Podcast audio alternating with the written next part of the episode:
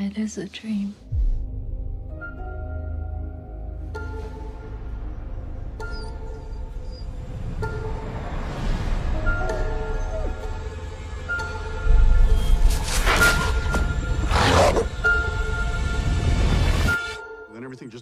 O livro está aberto. Prepare suas mentes, queridos ouvintes, que está começando mais um Necronome Conversa. Aqui quem fala é o Ler Félix.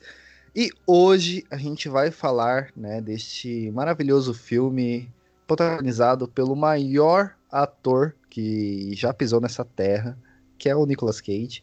A gente vai falar de A Cor que Caiu do Espaço, baseado no livro, né, no conto, na novela é, de H.P. Lovecraft, do mesmo nome, né?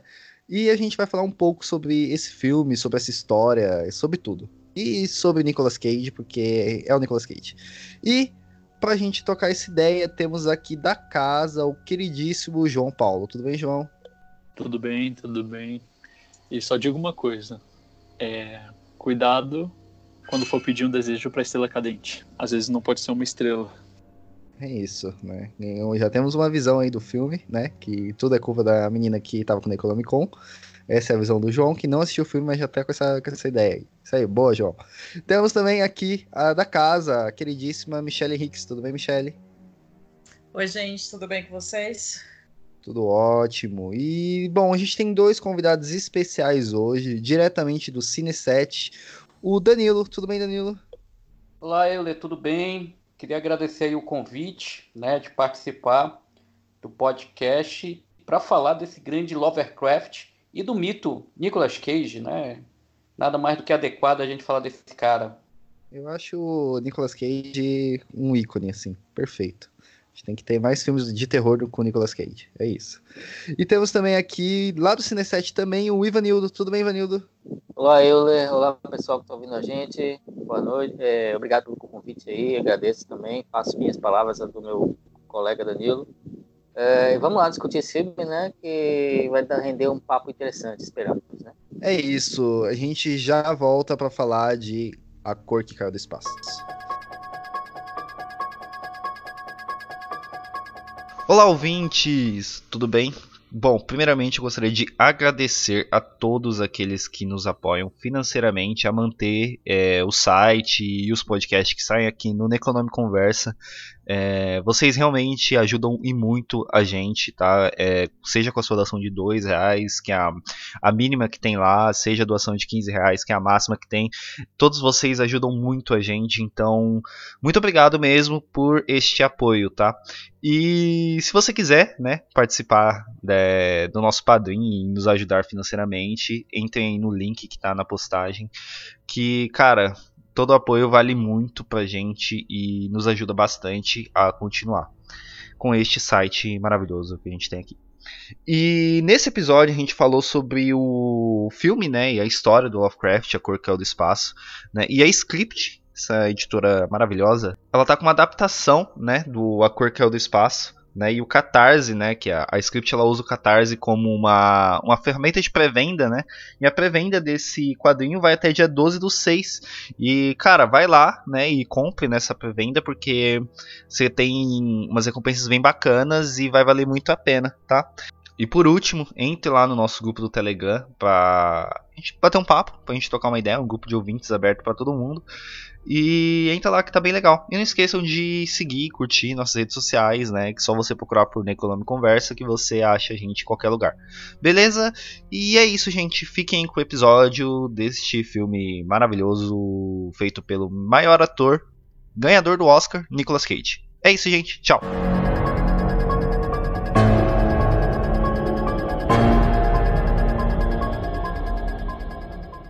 É, a gente vai falar sobre a cor que caiu do espaço, né? Esse, esse filme, essa história. E, João, ou Michele, quem de vocês quer dar uma sinopse do que, que é a história do, da cor que caiu do espaço? Bom, a cor que caiu do espaço, ela não conta a história da família Gardner, que é uma família onde teve um, um meteorito caído em seu terreno. Após a queda do meteorito, a família começou a relatar vários problemas, como por exemplo, as plantas e seus frutos começaram a ficar maiores e mais vivos, só que as frutas tinham um gosto horrível. Os animais aparentavam perturbação e toda a família também estava perturbada, estavam todos paranoicos e desentendidos. Primeiro foi a esposa de Sr. Gardner, que ficou louca e ele a trancou no sótão, onde seus filhos também apresentou sinais de loucura e ficou preso ao quarto ao lado da mãe. Aparentemente, após a queda do meteorito, a família estava se desestabilizando emocionalmente e todos estavam ficando loucos. As pessoas da cidade começaram a sentir falta da família Gardner na cidade e foram buscar notícias na velha fazenda. Ao encontrarem toda a família morta, principalmente o Sr. Gardner, eles relataram uma grande e imensa luz indescritível que saía do poço da casa. Após todo esse raio de luz contaminar o local, tudo à sua volta começou a perder a luz e a cor, e era como se aquela luz ela estava consumindo toda a vida do que tinha ao seu redor. Com o tempo, toda aquela região ela ficou como areia e a fazenda passou a ser chamada de descampado e dizem que esse descampado vai crescendo aos poucos a cada ano. Michele, agora faz um paralelo aí desse, desse conto com, com o filme. Bom, é, antes de comentar sobre o filme com a nossa grande estrela Nicolas Cage, eu queria só falar que, pela, pelo que eu pesquisei, esse conto teve duas adaptações para o cinema já, assim, que foram mais famosas. Uma delas é a Die Monster Die, que veio com o nome de Morte para um Monstro, de 65. É com Boris Karloff esse filme. É muito, muito, assim, levemente adaptado do conto, não tem muito em comum, né? Mas tá lá, né, no IMDB como ter, tendo sido adaptado, né? E também tem um filme de 2010, tá em alemão o nome, mas eu não me, me recuso a falar alemão, que eu não manjo a língua, né?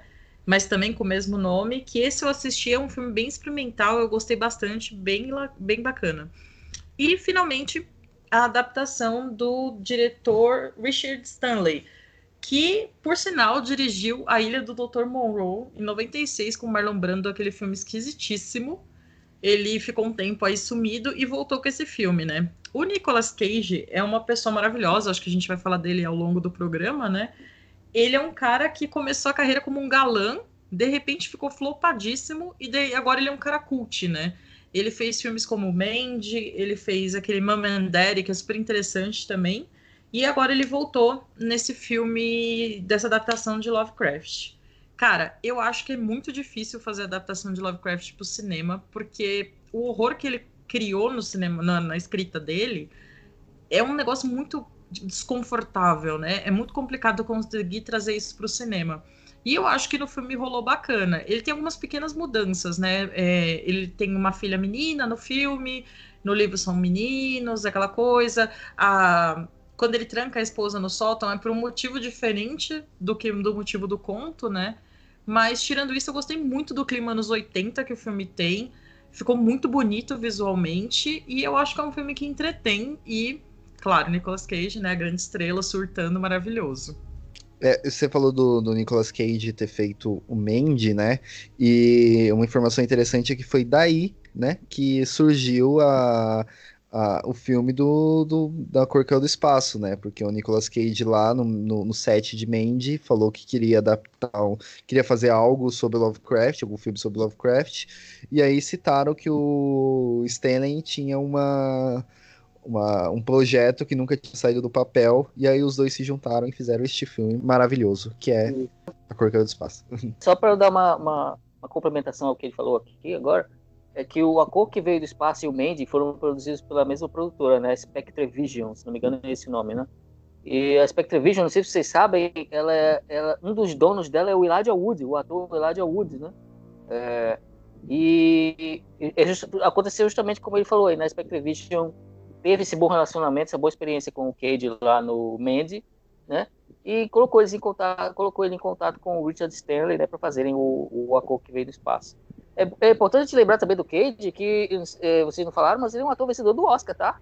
É, não sei se, se, se, se, vocês lembram disso, mas lá em 95 ele ganhou o Oscar de melhor ator pelo filme Despedido de Las Vegas, né? É um ator que começou cult, né? Começou fazendo os filmes do, do, tio dele, o Francis Coppola, né? É, Selvagem da Motocicleta, ele aparece numa ponta, Cotton Club, né? Tem, começou os pequenos papéis nos filmes do tio dele. Aí teve aquela fase dele de ator cult, trabalhando com o David Lynch e, e, e os irmãos Coen, coisa e tal. Ganhou o Oscar, né? virou astro da noite pro dia, fez os filmes de ação clássicos lá dos anos 90, né? A Rocha, é, Conner e, e, a outra face, né? E ele tem essa carreira de ator de ação também. E nesses últimos tempos a carreira dele teve essa, esse aspecto meio de montanha-russa, né? Altos e baixos. E ele está trabalhando nessas produções pequenas hoje em dia, né? Uh, muitas delas filmadas fora dos Estados Unidos até. Dizem que é porque ele teve problemas financeiros. É, ele, naquela época de auge dele, final dos anos 90, começo dos 2000, ele gastou muito do dinheiro que ele ganhou com, com, com, com, com os filmes que, que ele, nos quais ele trabalhou e ele precisava é, ganhar dinheiro, né? É, por isso que ele está sempre trabalhando, né? Todo ano ele faz uns cinco filmes por aí. Só, só para complementar também, Vanildo, né? A Michelle falou aí do, da, das adaptações, né? Da Cor que Caiu do Espaço. É, pouca gente lembra, mas dentro do do filme do Jorge Romero, o Creep Show, é, a gente tem aquele segmento que é até o Stephen King, que é, é, é, é baseado, vamos colocar assim, isso, isso. na cor que caiu do Boa espaço. Né? Pouca gente lembra, né? O Stephen King ele faz o próprio fazendeiro, que também sofre aí do, dos problemas citados aí na sinopse, né? Então também é uma adaptação, ainda que não oficializada, desse conto do, do Lovecraft. Nossa, ótima lembrança, Danilo, é verdade. Eu lembro que quando eu ouvi esse filme a primeira vez, o Creep Show, foi até numa mostra do Romero que teve aqui em São Paulo, que foi super bacana. Eu, vergonhosamente, tipo, nunca tinha visto o, o, o Creep Show, ouvi quando era muito nova e não lembrava. Fui ao cinema assistir e eu falei, nossa, isso é muito Lovecraft, né? E aí eu fui ler e tal, e tinha várias indicações disso. E uma coisa, né? Somos apaixonados por Stephen King nesse podcast. Em todo o programa a gente cita o Stephen King. Então eu fico muito feliz dessa vez ser um convidado que cita o Stephen King antes da gente, não é, Euler? Olha, Michele, só para complementar aí, é, eu posso te falar que eu, eu comecei a gostar do Lovecraft por causa do Stephen King, né? Que o Stephen King sempre nas entrevistas cita, né, a influência do Lovecraft é, em alguns best-sellers, algumas histórias que ele escreveu, o King tem essa, somente aquela fase dele meio lisérgica das drogas, né?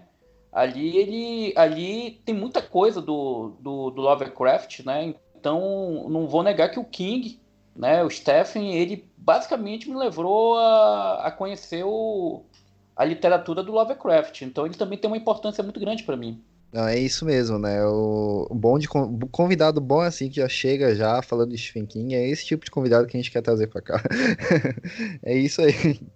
E eu, eu tive também, sou, sou, é. Ah, sim, eu também.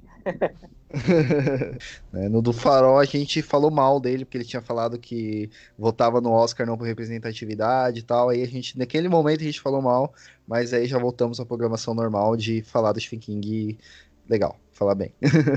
Não, Stephen King tem suas falhas como todo ser humano, né? Mas assim como ele apresentou o Lovecraft pro Danilo, ele me apresentou a Shirley Jackson. Eu acho que a primeira vez que eu ouvi falar nessa escritora foi em alguma entrevista do Stephen King, né? Então, mais pontos para esse homem.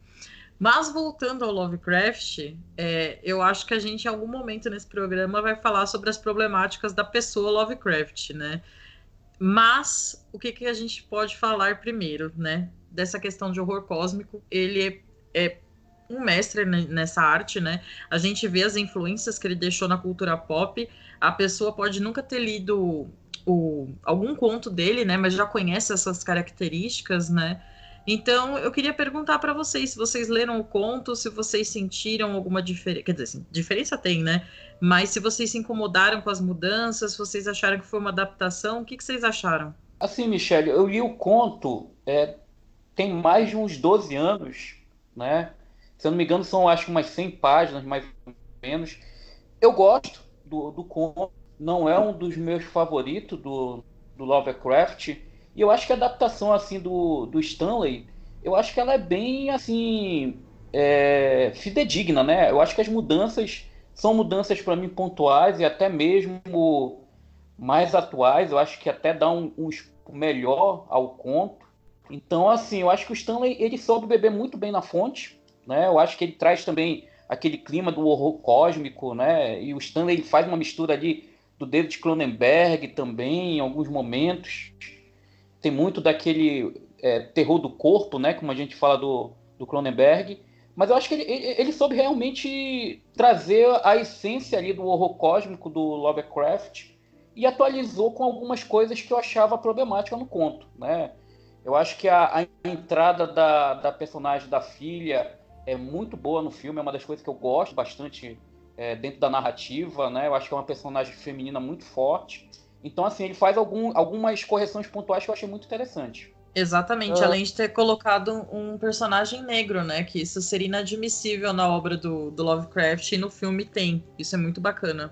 Com o nome de, com o nome de Howard. Né? Então, importante também dizer, né? É, que acaba sendo uma grande crítica, né? pro Lovecraft. Eu, eu, confesso que eu não li o conto. Uh, eu, li algum, eu li algumas outras obras do Lovecraft, mas não esse conto em particular. Mas, assim, de experiência de quem não leu, né, e quem só teve o filme, eu acho que o filme é muito satisfatório, realmente. Muito, muito interessante. E eu acho que o, quando a gente pensa em filmes anteriores que, que brincaram com a, as noções de Lovecraft, tipo os do Stuart Gordon, né, que eram os mais famosos até agora, né, o Reanimator, é, do Além, né, aqueles que ele fez nos anos 80, que são ainda hoje né, os mais famosos filmes é, baseados no Lovecraft, é, de, é, tirando né, agora o A Cor que Caiu do Espaço, é, são filmes que pegavam apenas as ideias básicas né, e criavam coisas diferentes. Certo? Esse eu acho que ele pegou mais a essência do, do, do Lovecraft, pelo que eu li, né? É, do, do horror do desconhecido, né? Do medo do que a coisa mais assustadora é o que você não conhece, o que você não sabe, você não consegue compreender. Né? Eu acho que o Stanley foi muito feliz em, em conseguir traduzir essa noção pro, pro filme dele, porque ele não explica nada, né? A gente não sabe o que está acontecendo direito ali com a família. Não aparece nenhum cientista ao longo do filme dizendo, olha, a cor faz isso e, e explica toda a trama pro espectador. Não, isso não, não acontece, né? Então, eu acho que ele lidou bem com essa noção do, do terror do desconhecido no filme. Eu acho que, nesse quesito, ele é provavelmente, é, pelo menos das que eu tenho conhecimento, a melhor adaptação do Lovecraft até agora. Né?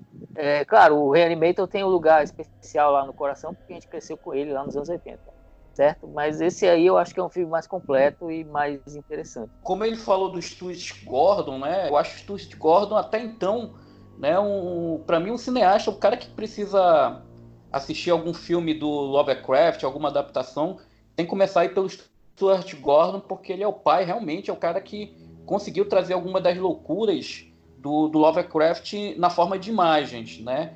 Inclusive tem um, uma adaptação que o, o Stuart faz, pra, é dentro da série Mestres do Terror, que teve, acho que se eu não me engano, duas temporadas, e tem é, Sonhos da Casa da Bruxa, alguma coisa assim, eu não me lembro agora do título do, do episódio, que é muito assim também, lembra muito o que o Stanley faz no, na, na cor que caiu do espaço. Eu digo assim, explorar Isso, mais esse horror mais sombrio, é. é, explorar mais o horror sombrio do, do que o Stanley faz, até porque, como você falou, Ivanildo, o, o Gordon, ele sempre trouxe uma, uma questão do humor negro, né? Então ele sempre trabalhou as ideias do, do Lovecraft muito mais voltado para uma questão do humor negro.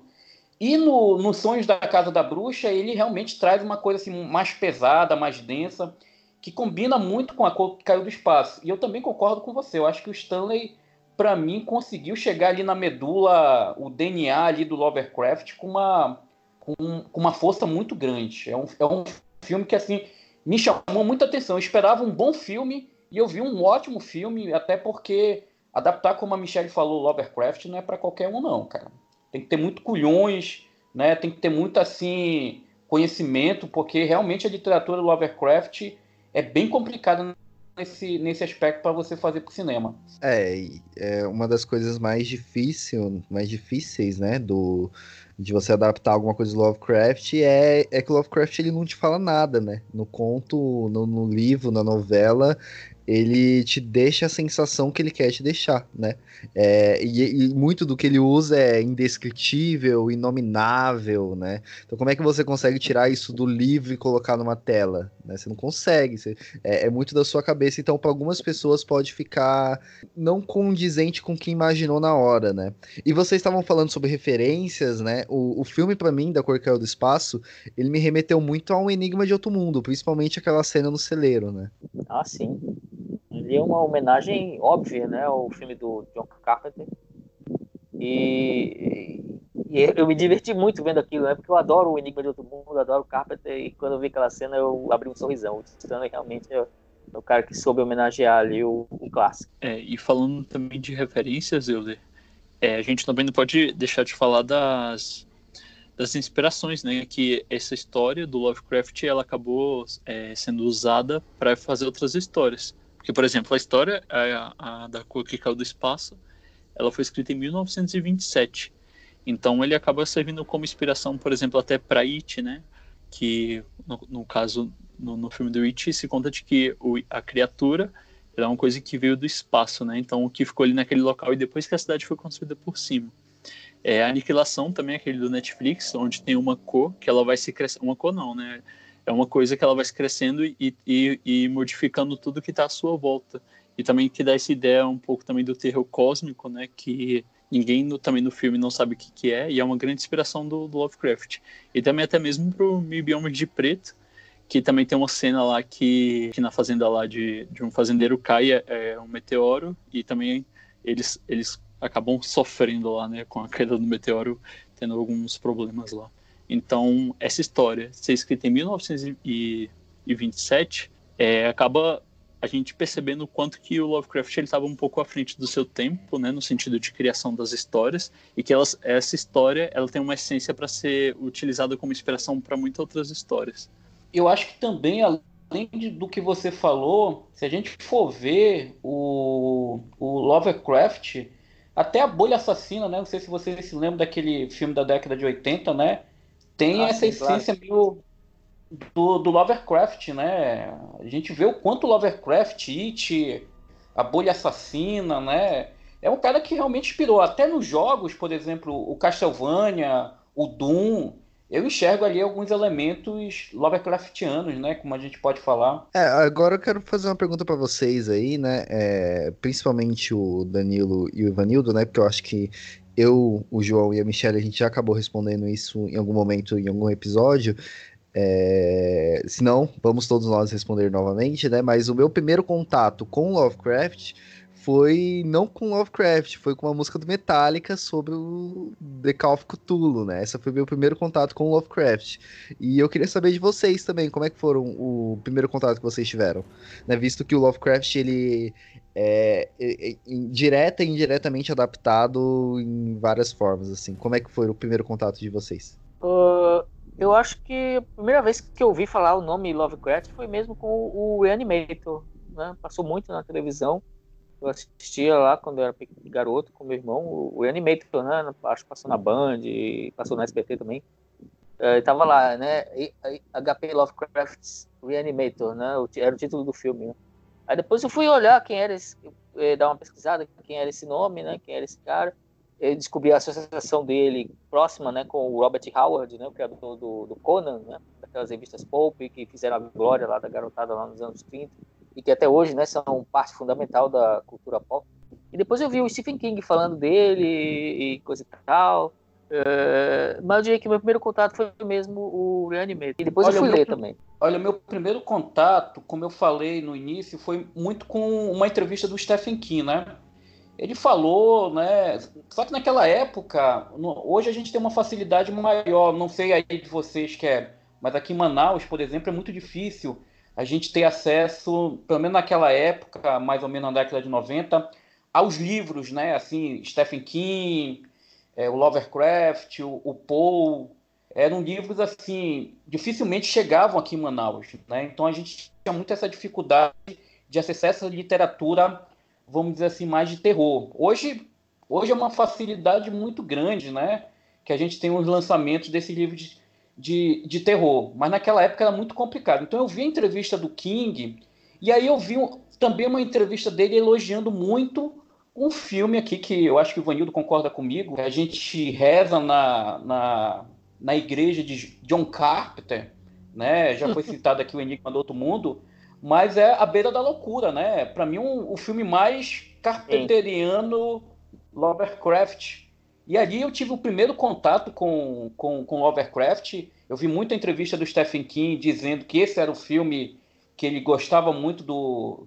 Não feito, não escrito pelo Lovecraft, mas é o filme do, Lovecraft, né? E ali foi uhum. o, o, vamos dizer assim, a fagulha, né? Eu comecei a dar um jeito quando eu viajei para o Rio de Janeiro. E aí eu comecei a comprar, fui lá na Siciliano, não sei nem se existe mais hoje, a, essa livraria no Rio, e comprei né, os dois livros do Lovecraft, né? E, e, aí foi quando começou a paixão, né? Depois começou o Paul, né? Eu já tinha o Stephen King, então foi mais ou menos essa essa minha saga aí pelo pela literatura do Lovecraft. Bom, já citou o meu filme favorito, que é o a beira da loucura, já vai ter que bater ponta aqui, vocês, que já tá, tá, tá ficando fácil aqui, né? Citando o John Carpenter, a beira da loucura, Stephen King aí. Esse é o tipo de convidado que a gente quer dar, aqui, gente. Olha, eu amo muito e... o filme. Cara, eu sou apaixonado. Eu, eu, também. gosto muito desse filme gente, do John Carpenter. Como ele diz, como disse o Danilo, a gente reza pro JC, né? JC, não aquele JC, o outro, né? Então... ai, ai. E você, Michele, como é que foi seu primeiro contato com Lovecraft? Bom, é, levando em consideração que eu era uma jovem gótica, eu estava sempre lendo, procurando escritores de terror, aquela coisa toda, né? E eu sempre caía no nome do Lovecraft. Eu moro em São Paulo, né? Tenho, sempre tive mais acesso, né, a, a livrarias e tal, mas o Lovecraft não, não tinha achado no sebo ainda do bairro, que era onde eu comprava. E foi passando o tempo e tal. E eu lembro que em 2008 um amigo me pediu um livro do Lovecraft é, de Amigo Secreto.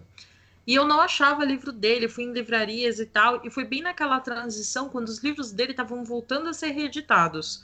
Que a Edra lançou várias, uma coleção bem bacana, antes da cultura lançar também, né? E aí, beleza. Aí passou um tempo. Em 2012, eu pirei em Roger Corman. Eu comecei a ver todos os filmes dele e tal. E aí eu assisti um com Vincent Price, meu autor preferido, chamado The Haunted Palace. É, Palace.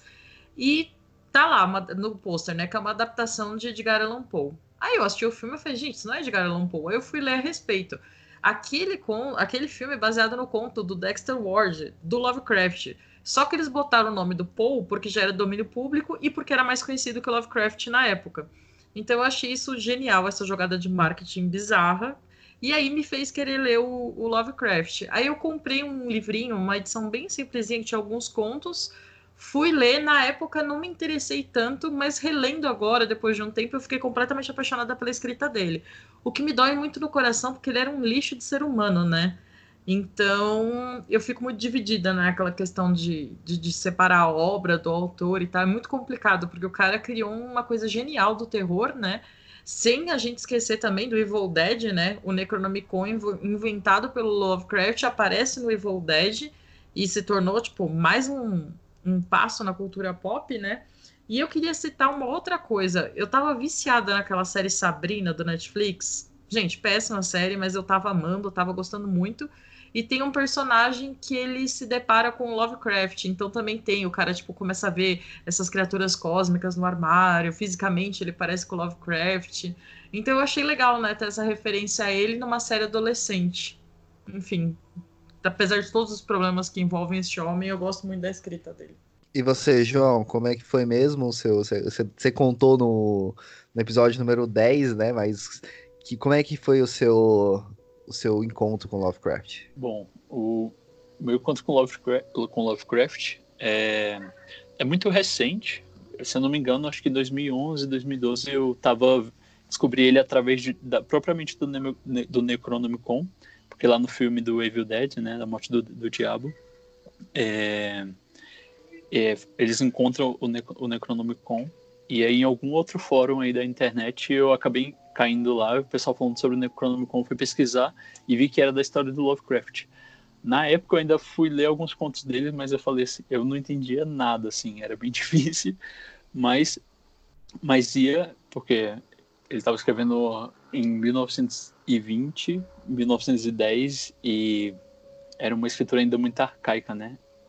Então é, é muito diferente e é muito difícil, até acredito que para as pessoas lerem, né, o Lovecraft você tem que tem momentos assim que você tem que dar uma, uma relida assim no, no parágrafo para poder entender mas aí foi bem nessa época assim mesmo e, e foi isso assim já gostei também assim de cara Não, não só pela ideia de ele pegar e fazer as histórias assim com esse horror cósmico, né? Que ele foi um dos pioneiros, né?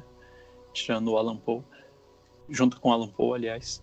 É, e aí, pegando assim algumas coisas, essa ideia de ele pegar o Necronomicon e colocar em várias histórias e ser um, um criador único, né?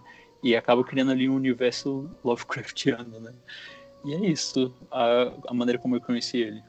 Já, é assim, gostei. Hoje, eu, hoje em dia eu tenho um livro do Lovecraft que eu consegui achar com os contos dele, e aí eu vou lendo aos poucos assim algumas histórias e eu já consigo pegar melhor, porque você vai pegando a maneira como ele entende, né? Você começa a entender, ou como ele escreve, você começa a entender, e aí você começa a entender melhor as histórias. Acho bem bacana. Bom, é, antes da gente partir, né, pro, pro filme, só vamos de novo, né, porque eu sempre brinco que o meu papel no mundo do terror é falar que o Lovecraft ele era um saco de bosta enquanto pessoa, porque ele era racista, os contos dele são eh, recheados de racismo e xenofobia, então isso tem que ser falado e sempre tem que ser falado, né, e é só esse momento mesmo que eu queria falar, antes da gente já ir né, para o filme, né? A gente está com uma introdução de 40 minutos aí sobre Lovecraft, sobre o conto, mas vamos falar um pouco do filme, né?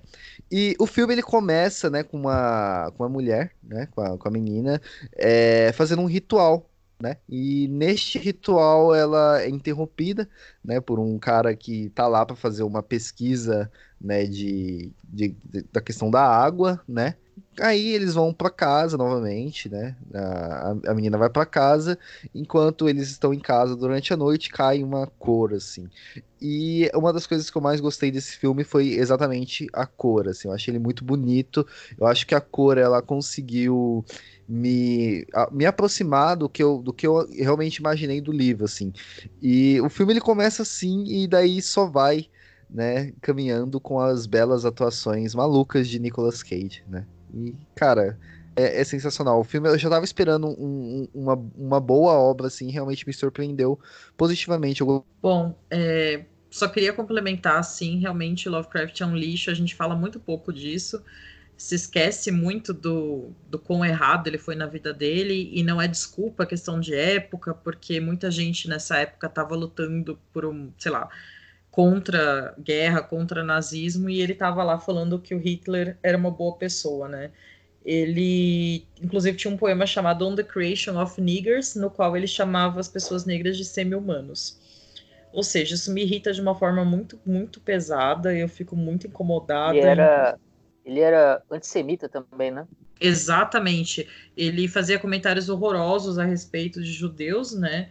Então, com ele eu me sinto quando, sei lá, eu penso num filme que nem o Interiores do de Allen, que é ótimo, ou no Bebê de Rosemary do Polanski, né? Então é, é um negócio que me incomoda muito e que eu não chego a nenhuma conclusão, assim. Vou parar de ler, vou parar de assistir, vou separar o homem da obra, enfim, muito complicado. Mas, voltando ao filme, reclamações feitas, né? É, eu assisti num sábado à tarde com meu amigo Dani, que já gravou aqui com a gente do Midsommar, e acho que do Hereditário. E a gente se divertiu pra caramba, né? Não é galhofa como Reanimator, né? Que também assisti quando criança. E é um filme sensacional, como vocês já comentaram, né? Foram o primeiro a usar esse mundo do, do Lovecraft de uma forma bacana. E eu me surpreendi positivamente. Eu, estando muito fã do Nicolas Cage, sempre fui fã do Nicolas Cage, inclusive nessas fases toscas dele. Inclusive aquele filme 8mm, que tem até o o Joaquim Fênix novinho e tal. Eu gosto bastante, gosto muito dos filmes de ação também dele. E a atuação desse, dele nesse filme tá muito legal, tipo, o pai escroto que não ouve a filha dizendo que tem coisa errada, né? E eu gostei muito também daquele senhorzinho que mora numa casa do lado, que é muito esquisito, né?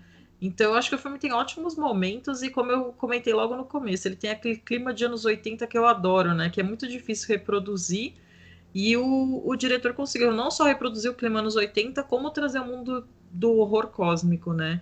Não diria que é um filme perfeito, me incomodei com algumas coisas e tal, mas olha, uma, um bom filme para se assistir, viu? O senhorzinho ali da, da casa é o famoso Tom Chong, né? Fez muito sucesso na década Isso. de 70. Exato. As comédias, comédias de maconheiro, né? Ele fazia com o parceiro dele. É muito lembrado na série do esqueci agora que tinha o Ashton Kutcher, que era a série de comédia que passava na Sony. Dead 70 Show. Isso, isso mesmo. Eu adorava essa série. Eu também, acho, me divertia muito. Eu também. Eu, eu, acho que o elenco do filme é bacana, né? Os atores estão todos bem.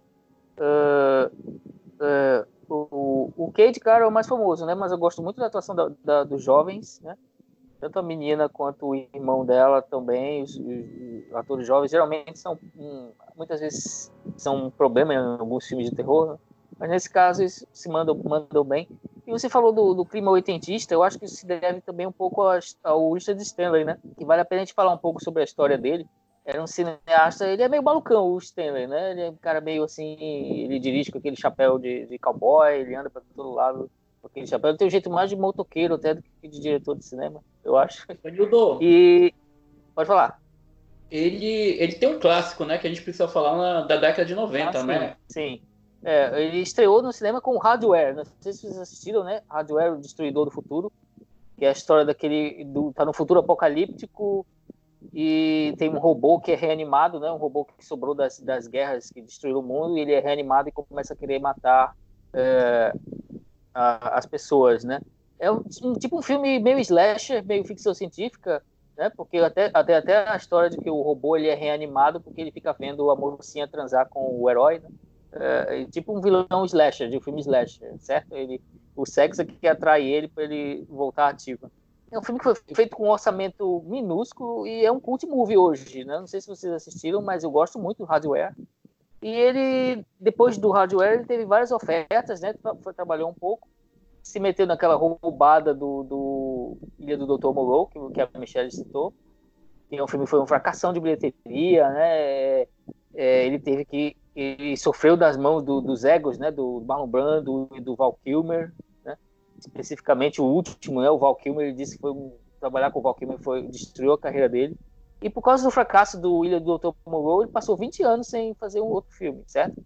Fizeram um documentário sobre a, a, o making off do Dr. Moreau, no qual ele apareceu, explicou o que aconteceu e ajudou a reabilitar, reabilitá-lo, né? E esse é o seu retorno, esse é o retorno do Richard Stanley, né? Depois de, de quase mais de 20 anos sem dirigir. E, e para mim ele parece que ele voltou assim é, com força total. Parece que o tempo não passou.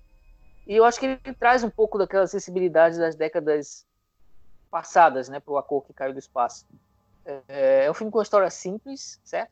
E ele não perde tempo com explicação, com com definir o que está acontecendo nem nada, ele conduz o clima mesmo. É um filme definido pelo clima, na minha opinião, né?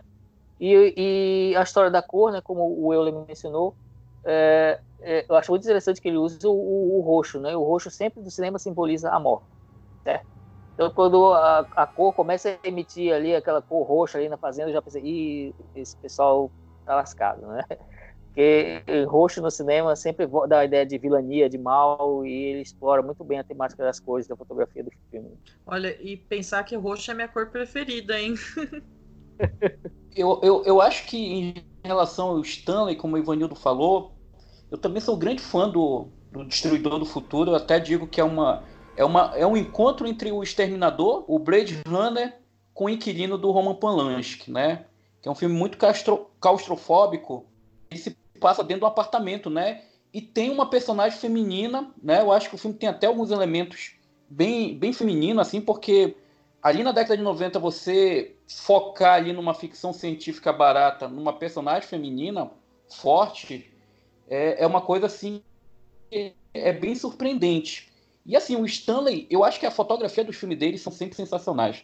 Eu, foi o Euler que falou da fotografia do, da cor roxa, né? Eu acho a fotografia da cor que caiu do espaço uma das melhores até agora desse ano, cara. Juntamente com, com o do Farol, que foi lançado. Eu acho que o trabalho ali visual é muito forte na cor que caiu do espaço. E assim, o Ivanildo falou muito do, do roxo, né? Significativo da morte, né? Corpo fechado, a gente tinha se ouvido sempre vestido de, de roxo, né? A bolha assassina também tem aquela cor meio, meio roxa, né? Então o Stanley sabe explorar muito bem.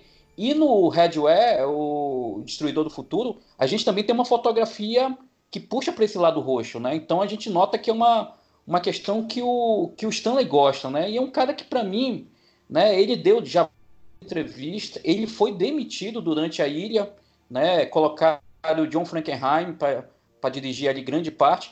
Só que a responsabilidade pelo fracasso ficou com, com o Stanley, né? Na Costa, né? Um diretor que começou fazendo muito videoclipes. E eu acho que aí é um ponto interessante quando você assiste o Destruidor do Futuro, você nota que parece aquele diretor assim que está é, aprendendo, então tem uma energia, né? Cortes, a câmera assim muito com a trilha sonora muito forte. E aí você assiste a que Caiu do Espaço, quase mais de 20 anos depois, né, do, desse trabalho dele com o Destruidor do Futuro. E aí você nota um trabalho muito mais da construção. Acho que o Ivanildo falou muito bem aí. Eu acho que é um filme A Cor que Caiu do Espaço. Ele vai construindo, né? Inicialmente ele mostra aquela família perfeita, mas tem uns pequenos detalhes que eu acho muito interessantes, né? O alcoolismo do personagem do, do Nicolas Cage, né? Ele, juntamente com a esposa, não fazem sexo já há algum, algum tempo, né? Então o Stanley vai colocando, né, esses comportamentos assim meio estranhos, né? E, e, e, ele vai construindo essa família que parece normal ali, dos laços, tudo isso. Aos poucos ele vai desconstruindo, né? Devido à a, a figura que vem, né? A força, vamos dizer assim, alienígena, que começa a mostrar realmente a verdadeira face do personagem. Então eu acho um trabalho do Stanley assim extremamente maduro, né? Um filme mais técnico, mais dessa questão de explorar o espaço, né? A fotografia, um filme mais que é mais gradativo, vamos colocar assim, vai construindo de uma forma mais madura diferente do Destruidor do Futuro, que é um filme mais energético. É, realmente, o clima desse filme, ele é bem lento, eu acho que ele vai crescendo, né? E eu senti uma diferença com o conto, que no filme tem cenas mais violentas, né? No conto todo mundo fica muito passivo, muito esquisito, aquele clima desconfortável. E no filme eu achei muito bem encaixado as cenas de, de sangue, assim, gostei bastante. E eu queria só comentar duas coisas também. O Richard Stanley está com um projeto de fazer uma trilogia de filmes do Lovecraft. Começou com A Cor que Caiu do Espaço, o segundo vai ser o Dunwich Horror, já tá, tá certo isso. E, inclusive, tem uma adaptação de 70 do diretor chamado Daniel Hayler, que é do, do Dunwich Horror, no caso, que é muito esquisito, muito tosco, mas eu, eu gostei bastante de assistir. O terceiro ainda não foi dito qual será, e só queria fazer uma indicação aqui, tipo, nada muito a ver com a história, mas dentro da ficção científica, tem uma escritora que eu gosto muito, chama Otávia Butler, que ela tem um, um livro chamado Kindred, em que a personagem negra é casada com um homem branco nos anos 70 nos Estados Unidos, e ela vai parar nos Estados Unidos da época da escravidão. E não explica em momento algum por que ela fica indo e voltando, futuro e presente, porque o que é válido ali é a discussão, né? Então eu acho que isso é muito bacana no filme também, que é outra coisa que ele tirou que não que tinha no conto, né? No conto ainda tem uns especialistas analisando aquilo, no filme é muito superficial. A polícia chega, dá uma olhada, acabou. O que importa é a ação, o que importa é o que está acontecendo ali com aquelas pessoas. Eu gosto muito disso, assim, quando o, o diretor, o escritor não fica preocupado em te explicar o porquê e você tem que entrar na história e comprar. Eu acho bem imersivo isso e o Richard Stanley conseguiu fazer de uma forma muito bacana. É, Michele, por exemplo, já nessa questão de já comprar o que o, o, o autor, né, ele está ali oferecendo, né, que ele está é, contando, não explicando, é, para vocês, o, antes, antes mesmo do filme, quando vocês leram um conto, né, para quem leu, é, o que, quando fala a respeito da cor, que é uma cor inimaginável e dá pequenas descrições assim do que seria aquilo, é, como vocês imaginaram a cor é, na, na, cabeça de vocês, né, na, na, imaginação de vocês, entendendo a história, como vocês imaginaram aquela cor. Para mim foi mais, foi, foi bem semelhante mesmo à cor que foi foi passada no filme e só um pouco mais vermelha, assim, sabe? Não sei porque eu imaginava um pouco mais vermelha, um roxo mais bem mais avermelhado, assim. Sei lá, mas era é, bem semelhante mesmo. Nem muita cor. Quando eu li o conto há tempos atrás, é, é uma coisa assim, meio cósmica, né?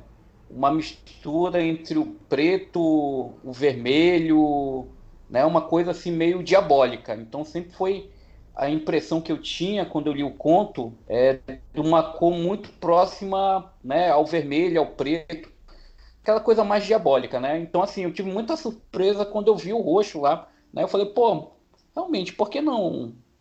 Eu não tinha pensado nisso, na questão do roxo. Eu confesso que eu li o conto depois de ter visto o filme, né? Eu tinha visto essa, essa filme de 2010, lá em 2013, né? Nessa época que eu tive aquela imersão em Lovecraft, né? E o filme é em preto e branco. Então, e eu não me lembro como que era a cor, assim, não ficou na minha cabeça. Mas eu vi o filme e eu corri para ler o conto. Então, eu achei meio chato porque eu já tinha toda a visão assim enquanto eu lia, né? Então, eu não. É, isso é que é o problema, problema, entre aspas, né? De muito clássico, né? Que a gente já viu na referência na cultura pop, que a gente já viu o filme. E quando a gente vai ler o livro, meio que corta a surpresa, né? Um exemplo, esses dias eu falei para uma amiga, ah, Ana Karenina se mata. Ela, como assim? Eu não tinha não li o livro. Eu falei, gente, mas todo mundo sabe isso, né? Então, não que corte a graça, mas não é a mesma coisa, né? Não sei se, se eu tô enganado, mas eu assisti, né, a, aquela versão mais antiga da cor que caiu do espaço, A Morte para o Monstro, que é do, do, do Daniel Heller. E se eu não me engano, a cor lá no filme é tipo radioativa, né? Aquele verde. É. Isso, verde neon, né? Isso. Também é uma outra visão, né? Interessante. É, e essa, esse verde radioativo ele teve muito presente né, nos filmes dos anos 70 e 80, principalmente, por causa daquela questão de Chernobyl, corrida de tipo bomba atômica, não sei o que. Como o próprio Stephen King fala, né? Que o, o terror ele acompanha os medos da sua época. E nos anos 80 era essa questão de químicos, de coisas que fazem mal para as pessoas, né? Então o verde sempre esteve muito presente, né? Então eu gosto muito desse verde roxo neon nos filmes. É, já nesse verde que vocês falaram, também quando eu li a história, a, na minha cabeça, né, se criou essa cor que também era um pouco azulada, meio esverdeada, assim, mas não neon, mas bem, assim, que radia, né, bem radioativo. Esse é o desafio, né, como vocês falaram, né, do, do cara que vai adaptar o Lovecraft. Ele tem que pôr na tela o que o Lovecraft nunca definiu, né? O Lovecraft escrevia, ele olhou para o horror e ficou apavorado e enlouqueceu, né? Tá, no livro isso passa, mas no, no filme tem que mostrar, né? Então esse é o Sim, desafio tá... do cineasta que vai adaptar Lovecraft, né? Ele tem que dar um jeito de mostrar e mostrar algo que não decepcione quem lê o livro e que também seja interessante, né? É, que seja tão interessante quanto a descrição vaga que o Lovecraft bota na nossa cabeça. Esse é o desafio. Isso é até curioso, Ivanildo, na questão quando você fala dessa, dessa situação, né? Eu tava me lembrando quando tu tava falando sobre isso, daquela. Já que a gente falou do It, do Stephen King, né? A, a minissérie da década de 90. E o, aquela nuvem, né? Era uma, uma luz branca, que agora eu me toquei assim, bem do Lovecraft, né? Que era uma das loucuras que o Stephen King colocou lá no, no livro da coisa e aí o Tommy Lee Wallace, que era o diretor da minissérie, teve que adaptar, né? Ele adaptou através dessa nuvem, uma luz branca, meio acinzentada, né? Então bem Lovecraftiano. Ah, pra mim, o It é, o, é, um dos livros mais Lovecraftianos do Stephen King, assim. É, o, o Pennywise, pra mim, ele é muito Lovecraftiano, porque é, a, a, forma que, que o Stephen King define dele, né, tanto da questão dele vindo do espaço, quanto da questão de que ninguém consegue, nem, ninguém na Terra consegue ver a verdadeira forma do Pennywise, né? O que a gente consegue é o minimamente que o nosso cérebro consegue processar e trazer aquilo, né? Então, eu acho isso bem, bem cósmico, assim, eu acho bem sensacional. Mas falando do filme, né? É, como é, é aqui é zona livre de spoilers, né? A gente solta spoilers à vontade. É, eu acho que onde o filme me ganhou mesmo, assim, é, foi na, na cena que a, a mãe ela acabou se juntando com o filme, com o filho, né? Essa cena para mim foi sensacional. Ela foi pega, né, pela cor, assim, eu acho isso muito foda, né? Fora as, a, as referências, né, que tem no, ao Lovecraft o filme inteiro, né? Mas para mim essa cena, assim, depois ela no, no, no quarto lá, presa, bebendo água, aquilo ali foi a, arrepiante, assim, eu achei aquilo sensacional. É, exatamente. E eu queria comentar uma coisa que no começo, quando a filha dele está lá fazendo o ritual de Wicca dela, que é engraçado que ela tá segurando o Necronomicon, o Necronomicon conversa não, né?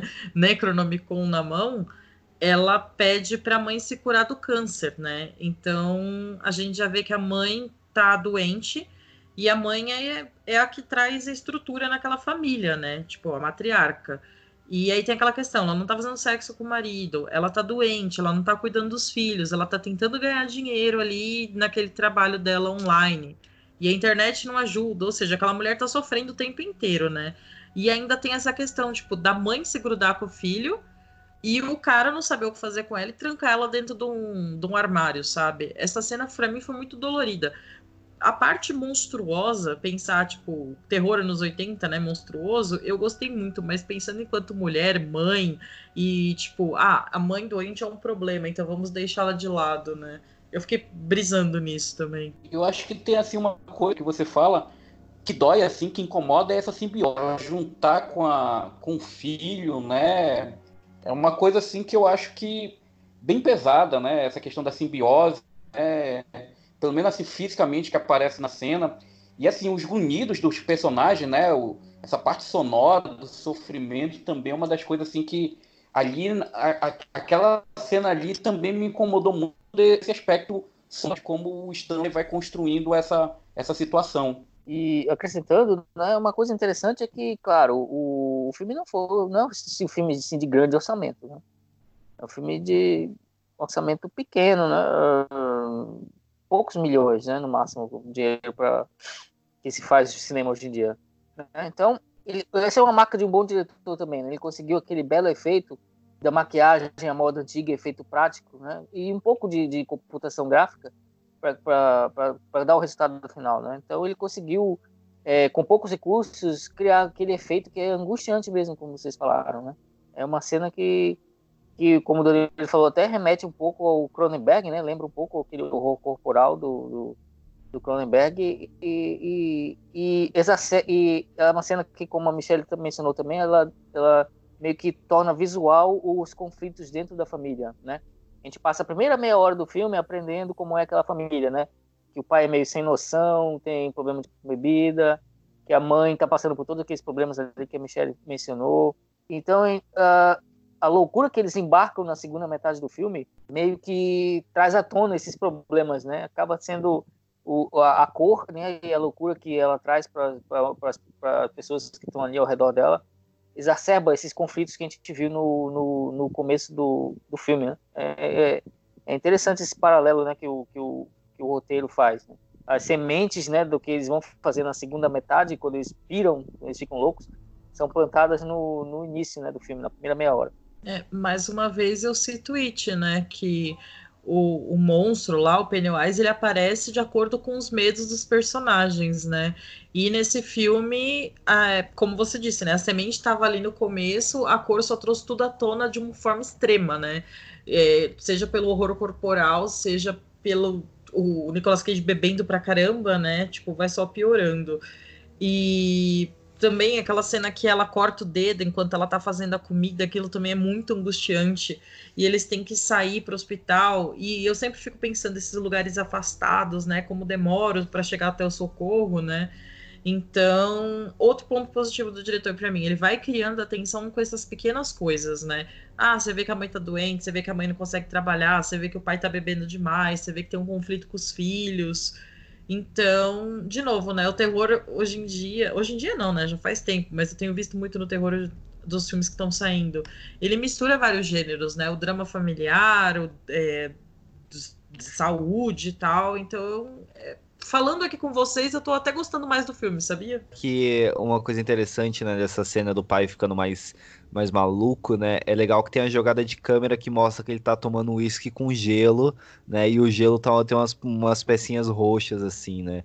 Então isso vai, vai mostrando que a, a, a água, ela vai vai fazendo a, a, pessoa ficar maluca, né? Surtando. Eu, eu acho que um ponto que eu acho muito interessante aí, ah. que talvez que eu, é, que eu até achei diferente assim do, do conto do, do Lovecraft essa ênfase né, que o Stanley dá na questão da, da disfunção familiar ali, né? Os laços familiares, né? Até porque eu acho que, o, pelo menos o conto para mim sempre me pareceu uma coisa assim, é, meio conservador, meio tradicionalista demais, patriarcal demais. E ali eu acho que o Stanley ele explora muito bem esses papéis de funcionais da família, que no começo parece normal, mas aos poucos vai se transformando, né? A gente vai vendo que o, o processo da insanidade, os papéis ali vão, vão sendo é, separados, né? Eles não conseguem mais ter uma comunicação e cada um começa a imergir, né? Absorver a própria loucura ali do, do desses, dessas problemáticas que o filme na primeira metade vai deixando claro. E só complementando o que a Michelle falou, né? Como a gente está falando aqui até agora, né? O filme é construído aos, ao, com o tempo, né? O que é uma coisa que, como, pegando o gancho que a Michelle falou, do gênero como ele está hoje, o filme de terror, muitos diretores não têm essa paciência, né? Não tem esse cuidado de construir aos poucos a narrativa.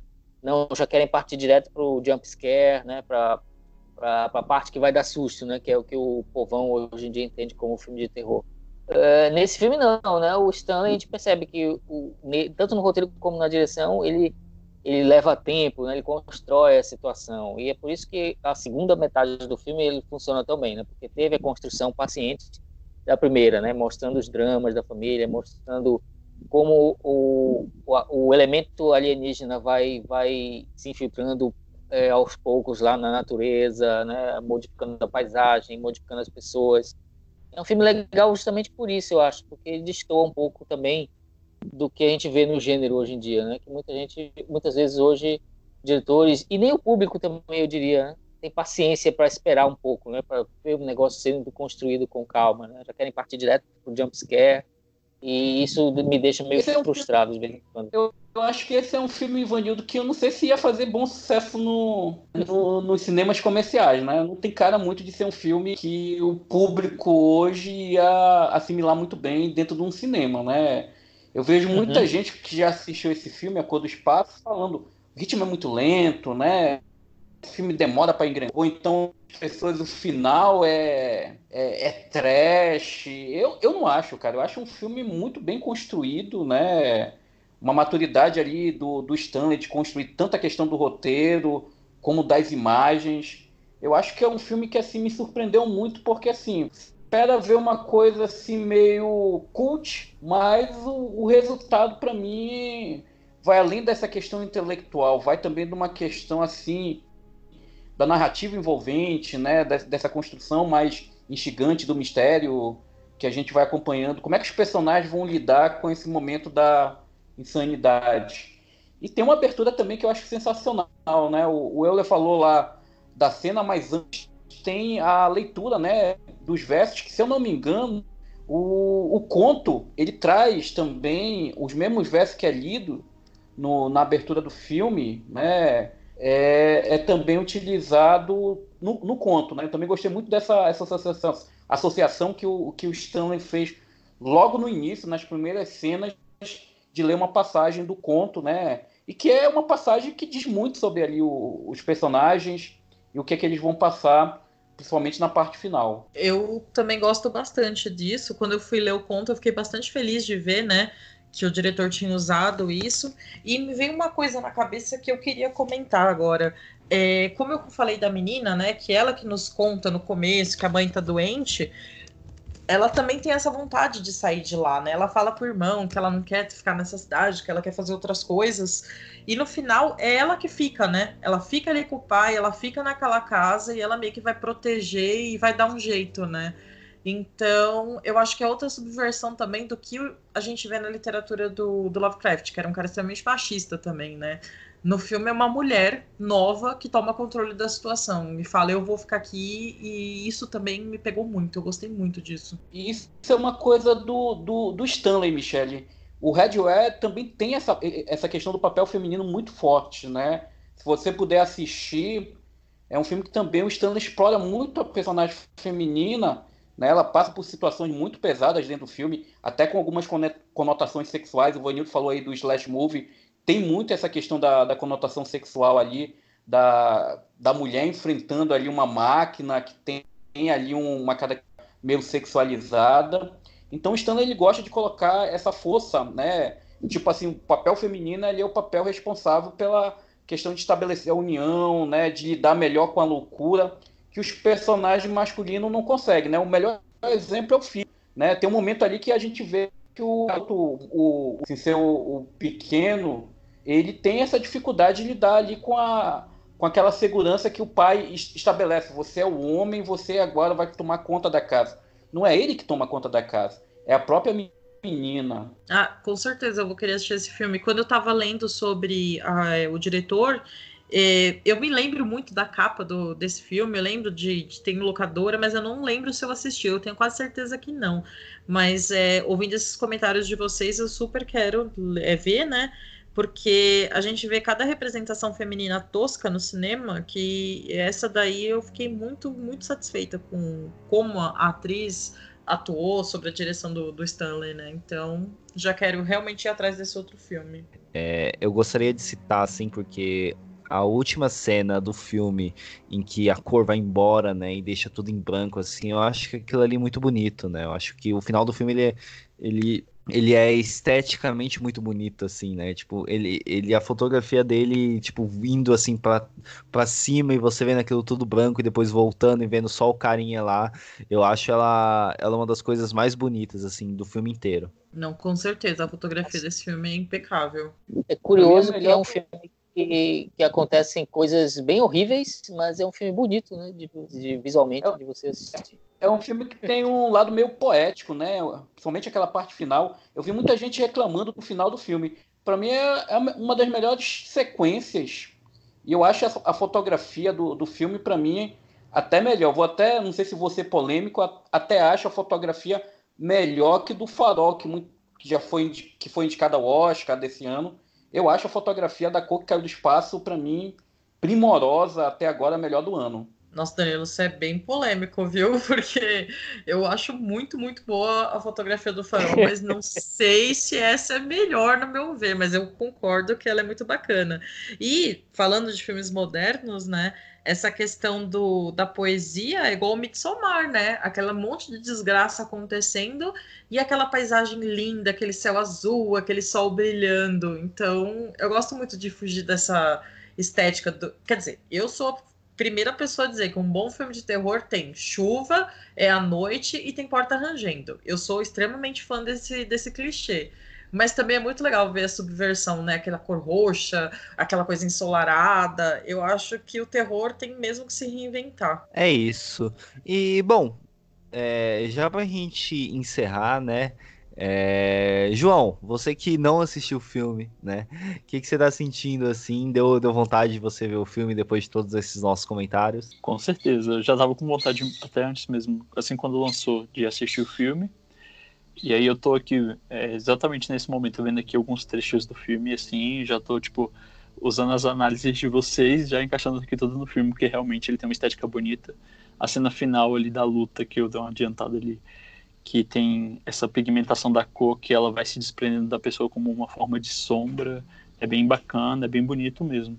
O filme, ele parece ter sido bem produzido. Uma coisa que, assim, eu não queria deixar de comentar durante o programa, mas não tive a deixa ali no momento é que, por exemplo, esse filme, toda essa história, aliás, ela tem uma, uma infeliz coincidência com aquele caso do Césio que aconteceu em Goiânia, né? Que foi onde um, um dono de um, de um centro de reciclagem né, de materiais, é, ele acabou recebendo então, ele, ele acabou recebendo, do ferro velho, né? Ele acabou recebendo uma cápsula ali de um, de um raio-x e abriu e saiu uma cor, né? E enquanto eu estava lendo o conto, eu não deixava de lembrar dessa história, porque é bastante parecido, né? Os, as coisas assim, tipo, não caiu do espaço, né? Veio ali para como uma venda. Mas ele achar um conteúdo que era estranho para ele abrir e ver que saiu uma cor azul lá de dentro e depois mostrar isso para todos, né? E ficarem doentes é uma coisa assim bem parecida com essa história, só que a história foi escrita muito tempo atrás, não na época dos anos 60, né? Então é uma infeliz coincidência que tem nessa história, mas em geral é isso, assim. O, a história é muito boa, o filme ele parece ter sido muito bem produzido, apesar do baixo orçamento. E é isso, o Nicolas Cage arrasou, eu acho. Pegando o ganchinho aí do que ele falou, é, é interessante notar que o filme também tem uma preocupação meio ecológica, né? ele acaba discutindo né, o tema da destruição da natureza, de como o ser humano é afetado pela natureza e, e tenta fingir que não é, né, como a natureza afeta o homem. É, é interessante, né? Tem subtexto no filme que eu, que eu, que eu percebi enquanto eu assistia, né? Eles estão vivendo aquele modo de vida natural, bebendo água do poço, coisa e tal. E a, a, substância alienígena se infiltra né, dentro da água e começa a eles ficarem malucos. Então, ele um filme que é meio que centrado nessa relação né, do ser humano com a natureza. Eu acho curioso que o Stanley ele explora isso também, né? A gente vê a, a natureza ao redor da casa ficando bonita, cheia de cores diferentes, né? Enquanto o pessoal está morrendo. E, e, essa lembrança do César foi muito oportuna, né? E, ali foi uma história, foi uma forma da, da ficção do Lovecraft passando para a realidade, né? e ainda mais aqui no nosso Brasil, né? É, sobre essa questão do Césio aí, eu indico fortemente o podcast Vida de um Jornalista, número 1, um, que, que trata da questão é, de como foi a, as reportagens da época e é muito bom, gente. Muito bom mesmo o podcast.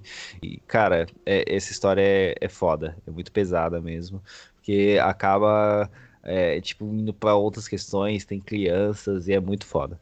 Mas eh, já indo pro final, né? Vamos deixar aqui as nossas considerações finais sobre o filme, né? É, eu só queria complementar uma coisa que o João falou sobre os casos de Goiânia. É, isso aconteceu em 87, foi bem próximo do desastre de Chernobyl, né? Então, outra coisa que a gente acompanha, tem muito filme que trata sobre radiação de terror, né, nos anos 80, e tem um filme de 90 chamado Césio 137, O Pesadelo de Goiânia, que é dirigido pelo Roberto Pires, e tem o Nelson Xavier e a Joana Fon no, no elenco. Eu assisti quando era muito criança, assim, logo que saiu, eu lembro de ficar traumatizada com esse filme, morrendo de medo. E também impossível não falar da Marie Curie, né, que descobriu milhões de coisas aí da química e morreu devido à exposição à radiação, né? Ela teve leucemia. E, só para citar também, tem um filme sobre a vida dela, dirigido pela Marjane Satrapi, que é a autora da HQ Persepolis. Não tive a oportunidade de assistir ainda, mas espero em breve. E tudo isso para dizer que eu gostei muito do filme, gostei muito de ler o conto. Vou continuar xingando Lovecraft sempre que possível e ficando com raiva dele, mas vou acabar lendo. E por enquanto é a minha vontade. E é isso, gente. Ah, também queria aproveitar para agradecer a presença do Danilo e do Ivanildo. Muito bom estar aqui com vocês. Adorei todas as considerações de vocês e espero que vocês voltem para gravar com a gente em breve. É isso. Ivanildo, deixe suas considerações finais sobre o filme, sobre Lovecraft, sobre tudo. Olha, eu também gostei bastante do filme, né? É, Bem-vindo o retorno né, do, do, do Richard Stanley. Um, um, bom momento do nosso amigo né, Nicolas Cage, é, essa lenda né, da atuação, esse cara que já, já foi brilhante, já foi pior ator de todos os tempos e já foi um pouco de cada. Né? Eu costumo até brincar que no A Outra Face o, Nicolas Cage é o único ator da história do cinema que conseguiu rir, rir e chorar ao mesmo tempo. Aquela cena da prisão, não sei se vocês lembram. Ele começa a ficar loucão lá, ele, ele, ele ri e chora ao mesmo tempo. É incrível, né, o que ele faz ali. Então, eu, eu gostei bastante do filme, né, que venham mais adaptações do Lovecraft, né. É, a imaginação do cara era prodigiosa, né? Claro, como vários exemplos, né? A gente pode questionar o ser humano e deve, né? Mas a imaginação dele é, é, é prodigiosa, né? Então, e, e, é um cara que teve tanta importância né, para o que a gente conhece como terror, tanto literário quanto cinematográfico hoje em dia, e tem poucos filmes baseados especificamente na obra dele. Né? Então, que venham mais, que o Richard Stanley faça mais, né? que volte a ter a sua carreira de cineasta, que foi quase é, tragicamente abortada lá nos anos 90. E, e que eu também torço para que um dia né, o Guilherme Del Toro pegue, abra lá sua gavetinha, né? tire a poeira lá do seu caderno, lá do, na, das Montanhas da Loucura, né? E traga de volta esse projeto. Eu fiquei muito triste, né? Quando ele anunciou que não ia mais fazer o Nas Montanhas da Loucura, né? Poxa, ali foi um momento deprimente mesmo. Eu queria muito ver a nas Montanhas da Loucura pela visão do Del Toro, né? Eu acho que seria um sonho. Eu espero que ele um dia ainda faça esse filme. E quero agradecer vocês também, né? Foi um prazer. Obrigado, Michele, pelo convite. É, foi um prazer conversar com vocês aqui sobre terror, é coisa que a gente adora. E é só chamar, né? E combinar que, que a gente está de volta, né? Falar sobre cinema e sobre terror especificamente é muito legal e só quero um convite, né? Só, só basta me mandar um convite e combinar direitinho que, que rola. E é isso, pessoal. Olha, eu agradeço aí o, o convite, né? Feito pela Michelle. Fico feliz aí de conhecer você, Euler e o João, né? Vejo que tem mais amantes do terror é, nesse Brasil, né? A gente é do Cine 7, né? Para quem não conhece a gente, é um site aqui do Amazonas e a equipe toda é formada por jornalista. Aí tem alguns malucos, né, que sou eu, que eu sou formado em psicologia, não sou formado em jornalismo, mas curto cinema desde meus seis anos de, de idade, andava muito com aquele aquela enciclopédia do Rubens, do finado Rubens, debaixo do braço, que era o, o guia de filmes. E estou no Cine 7 desde 2015, juntamente com o Ivanildo aí, que entrou um pouco antes. E a gente são os dois malucos lá do site que fala sobre cinema de terror, né? Inclusive a Michelle participou, a gente convidou ela, indicação de uma colega nossa, Camila Henriques, e ela participou do podcast lá do, do Seis Mulheres para o Assassino, do grande Mário Bava, né? Também uma, uma figura ícone do, do cinema de horror. Então, assim, agradeço eu aí, espero outros convites, né? Como o Ivanildo falou, a gente gosta muito de cinema de terror, eu e ele. A gente faz um especial de terror sempre no mês de outubro, aí tem artigos, críticas, comemoração de filmes com 25, 30 anos, é, análises de, de, de, alguns filmes, né? Então, a gente lá pelo Cine 7 explora muito essa questão da veia do terror, né?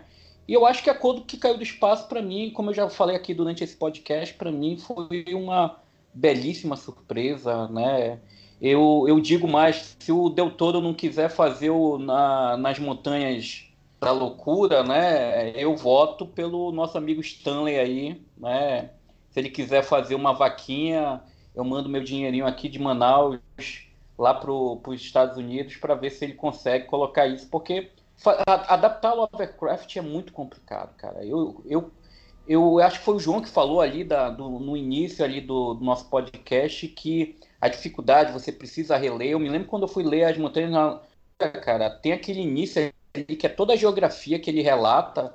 Eu quase desisti. Né? Aí um amigo meu falou, não, depois que tu passar disso, tu vai gostar. Então, assim, Lovecraft é um cara que tem uma é, linguagem muito rebuscada, não é de fácil acesso, e você adaptar o que ele falava no, nas histórias, nos enredos, nos contos, é muito complicado, né? Então, quando você vê um trabalho de qualidade que traz esse DNA do Lovecraft, eu acho que a Codo que caiu do espaço tem o DNA do Lovecraft, tem o DNA de elementos do John Carpenter, tem ele elementos do David Cronenberg, então a gente só pode elogiar um, um filme desse que para mim é uma, uma das gratas surpresas, né? E com quem sabe o Nicolas Cage, né? Pode se reinventar aí no, no nosso cinema de horror, né? Ele já tinha feito Mamãe e Papai, né? Que é uma tem elementos de comédia com, com horror, tem o Mandy e agora a cor que caiu do espaço. Acho que ele está aproveitando esse nicho aí do mercado. Quem sabe ali o Nicolas Cage pode se reinventar ali um pouco e colher alguns louros, né? Então agradeço mais uma vez o convite, né? Estou à disposição. Espero que vocês, nossos podcasts, podem estar participando, principalmente da quando for voltado aí pro terror, com certeza a gente vai fechar aí uma boa parceria. Muito obrigado. É nóis, é. Só, só chamar que, que a gente tá aí e vamos com muito prazer. E, João, considerações finais? Bom, é, a, primeiramente só dar agradecida aí a Michelle, que fez uma pequena correção lá, que eu tinha falado que a, o caso do César tinha acontecido nos anos 60, mas realmente foi nos anos 80, né, em 87. Obrigado aí, Michelle. É, e é isso. A, a história em si ela é muito boa, né? Porque eu só li a história, vi alguns pedaços do filme. A história é muito boa, ela retrata bem o Lovecraft com aquela maneira louca dele. Ele contou uma história muito bacana. E é isso, sem muitas declarações, vocês já falaram bastante aí e falaram muito. E só agradecer mesmo aí a presença do Danilo, do Ivanildo e a Michelle Willer, né, também pela gravação. E é isso, gente. Muito obrigado. É isso. Novamente agradecendo aqui o Danilo e o Vanildo, lá do Cine7. Muito obrigado mesmo por terem participado. O papo foi bem legal. E deixem as redes sociais de vocês, onde que a galera encontra vocês, o Cine7. Deixem o jabá de vocês. É, o Cine7, é, Euler, é o www.cine7, sem o, o E no final, tá? Cine de cinema, o 7, mas sem o E com.br Lá você vai encontrar.